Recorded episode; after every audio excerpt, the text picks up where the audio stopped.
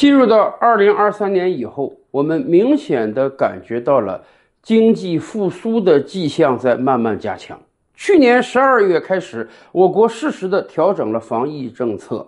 从今天的眼光看，我们真是很幸运的度过了那一个多月病毒快速传播的时间。到今天，身边很多朋友都阳过阳康了，而且。第二波病毒的大范围传播，至少到目前为止还没有看到，甚至我们真是希望它永远也不会再次到来。而且，由于我们调整了防疫政策，所以一段时间以来，各种行业都有了复苏的迹象，比如说旅游业、酒店业、餐饮业等等。以前因为疫情备受摧残的行业，今天都欣欣向荣了。举个例子，民航业在过去三年。什么情况大家都心知肚明，大量的机长、空姐都待业在家呀。然而这个月以来，几乎每个航空公司都在加大力度招聘，因为他们意识到了航空业的大爆发马上就要到来了。未来他们面临的恐怕是数不清的机票订单，以及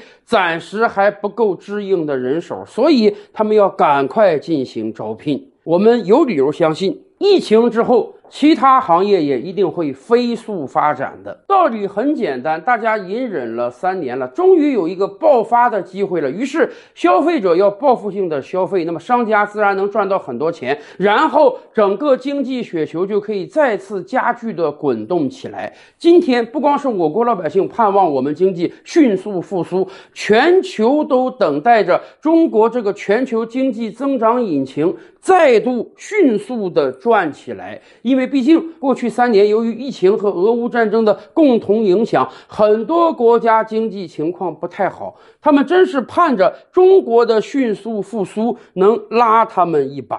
那么，对于我们普通投资者和消费者来讲，二零二三年除了搞好本职工作，希望自己所在的行业迎来大爆发之外，我们还有什么其他更好的投资方向呢？哎，很多人说，二零二三年。买房的机会是不是又要到来了呢？确实，春节以来这半个多月的时间，大家有没有发现，很多城市房地产市场真是慢慢又火热起来了？曾经几个月都门可罗雀的售楼处呢，一夕之间挤满了看房的人群，甚至不光新房，二手房的成交量也在不断的放大。所以，很多人想问啊，二零二三年是不是我们？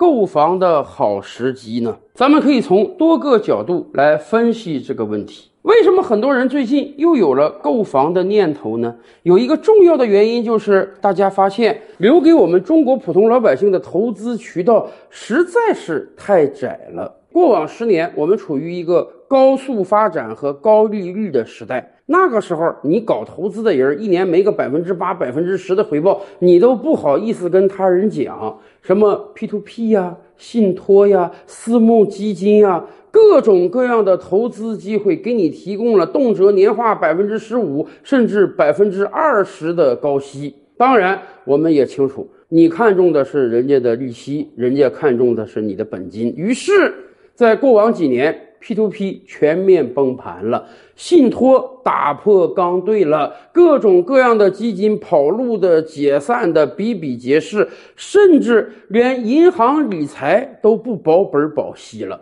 如果今天你想投资一个绝对稳赚不赔、本金绝对不会有任何损失的项目，那么恐怕除了存款和国债之外，再也没有其他的了。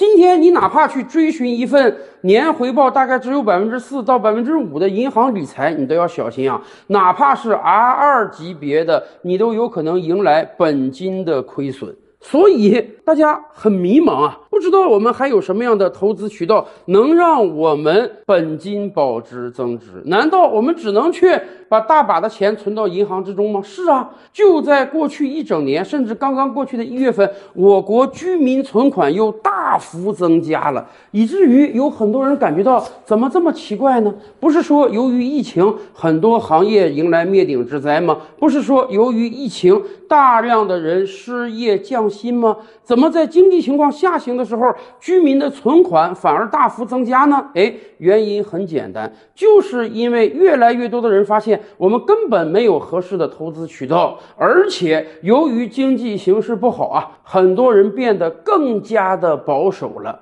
以往你手里有点闲钱儿，你可能想我创业算了，我开个奶茶铺，我开个煎饼摊儿。但是大家都清楚，由于经济形势不太好，对未来预期不太乐观，所以呢，最好还是现金为王，最好还是把这个钱儿存到银行中，哪怕利息非常非常微薄，好歹它这个本金是能保得住的。所以，正是因为没有合适的投资渠道，也没有更好的创业机会，咱们的居民存款才在不断增加，而更多的人感觉到啊，这个存款太亏了，这个存款的利息太低了。今年开年以来，有很多年轻人着急忙慌的还房贷，为什么要提前还贷呀？以往买房的时候，唯恐银行不多借点钱给自己，唯恐银行不能批三十年的贷款。可是到了今年，我们要还贷了，原因就是因为很多人发现我没有合适的投资渠道，而以往签的房贷利息又过高。倒推五年到十年，很多人的想法是：我跟银行借来长期稳定的贷款，用三十年来偿还，哪怕我手里有点现钱，我也先不还款，因为我要积极去寻找更好的投资机会。哪怕我不创业，我只要去买一个利息回报稍微高一点的银行理财，就可以安稳的把这个房贷利息给赚回来，说不定还有利差。我当然不提前还贷了。可是现在大家看到过去。去几年签的房贷利息利率是很高的，动辄百分之五、百分之六，而在投资市场上根本找不到这么好的回报的理财渠道，所以干脆提前还贷吧。正是因为这多重因素叠加，哎，让有一些人觉得，是不是在现在这个状态之下，我唯一剩下的合理的投资渠道又变成买房了呢？为什么说二零二三年买房有可能是有优势的呢？首先，第一，整个二零二二年我国房地产市场非常低迷，全行业的冷清啊，从小开发商到大的头部开发商，大家都面临资金链断裂的威胁，所以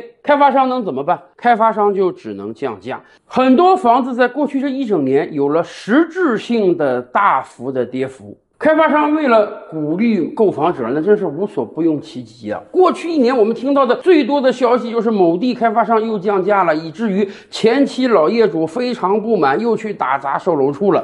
开发商不光是降价啊，送车位、送物业费，能送的通通都送了。不光是开发商啊，银行层面也给予很多优惠啊。以往好歹你得三成首付吧，现在两成首付的比比皆是。更关键的是，利率还特别特别低，在有的城市，首套住房你大概能达到百分之三点七到百分之三点八的利率，这个利率水平放在前几年，那简直是白送一样啊！而且越来越多的城市因为本地房地产不好卖了，所以还给出了更好的优惠政策，比如说降首付啊，二套房、三套房你也可以当一套房买啊，甚至连契税都可以送你。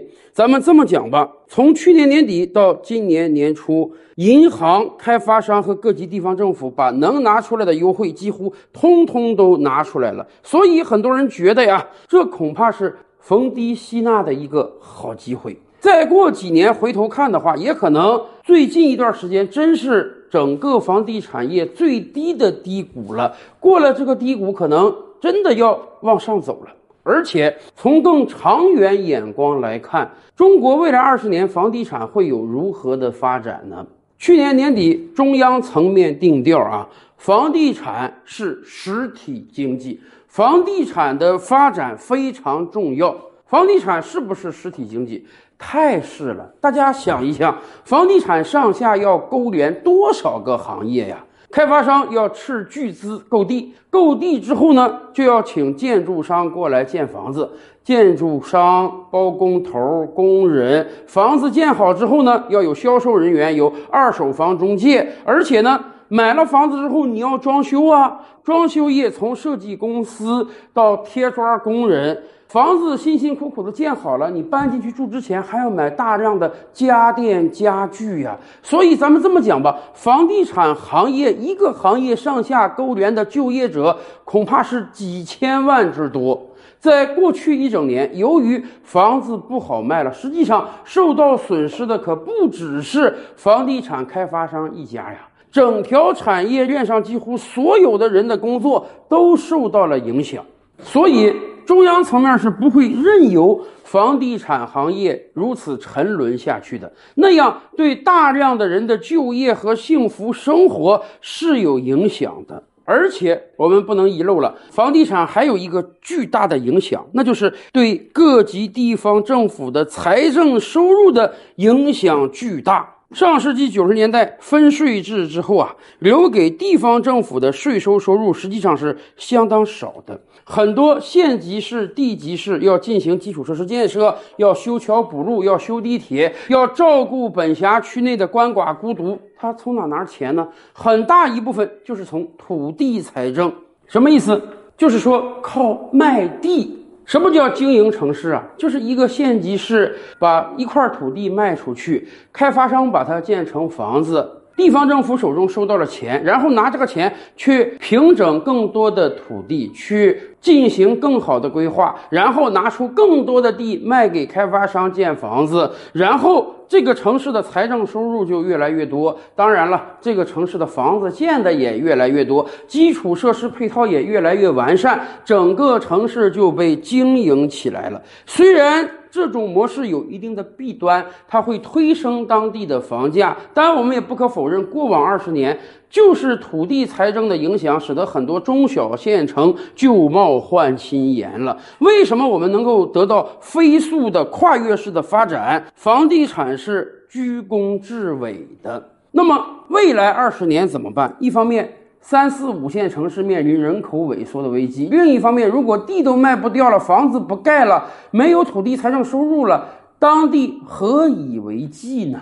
所以很显然，中国房地产业不会一直的沉沦下去。就像有专家指出的那样，到今天为止，毕竟我们的城镇化率也只有百分之六十，距离发达国家我们还有很长的一段路要走。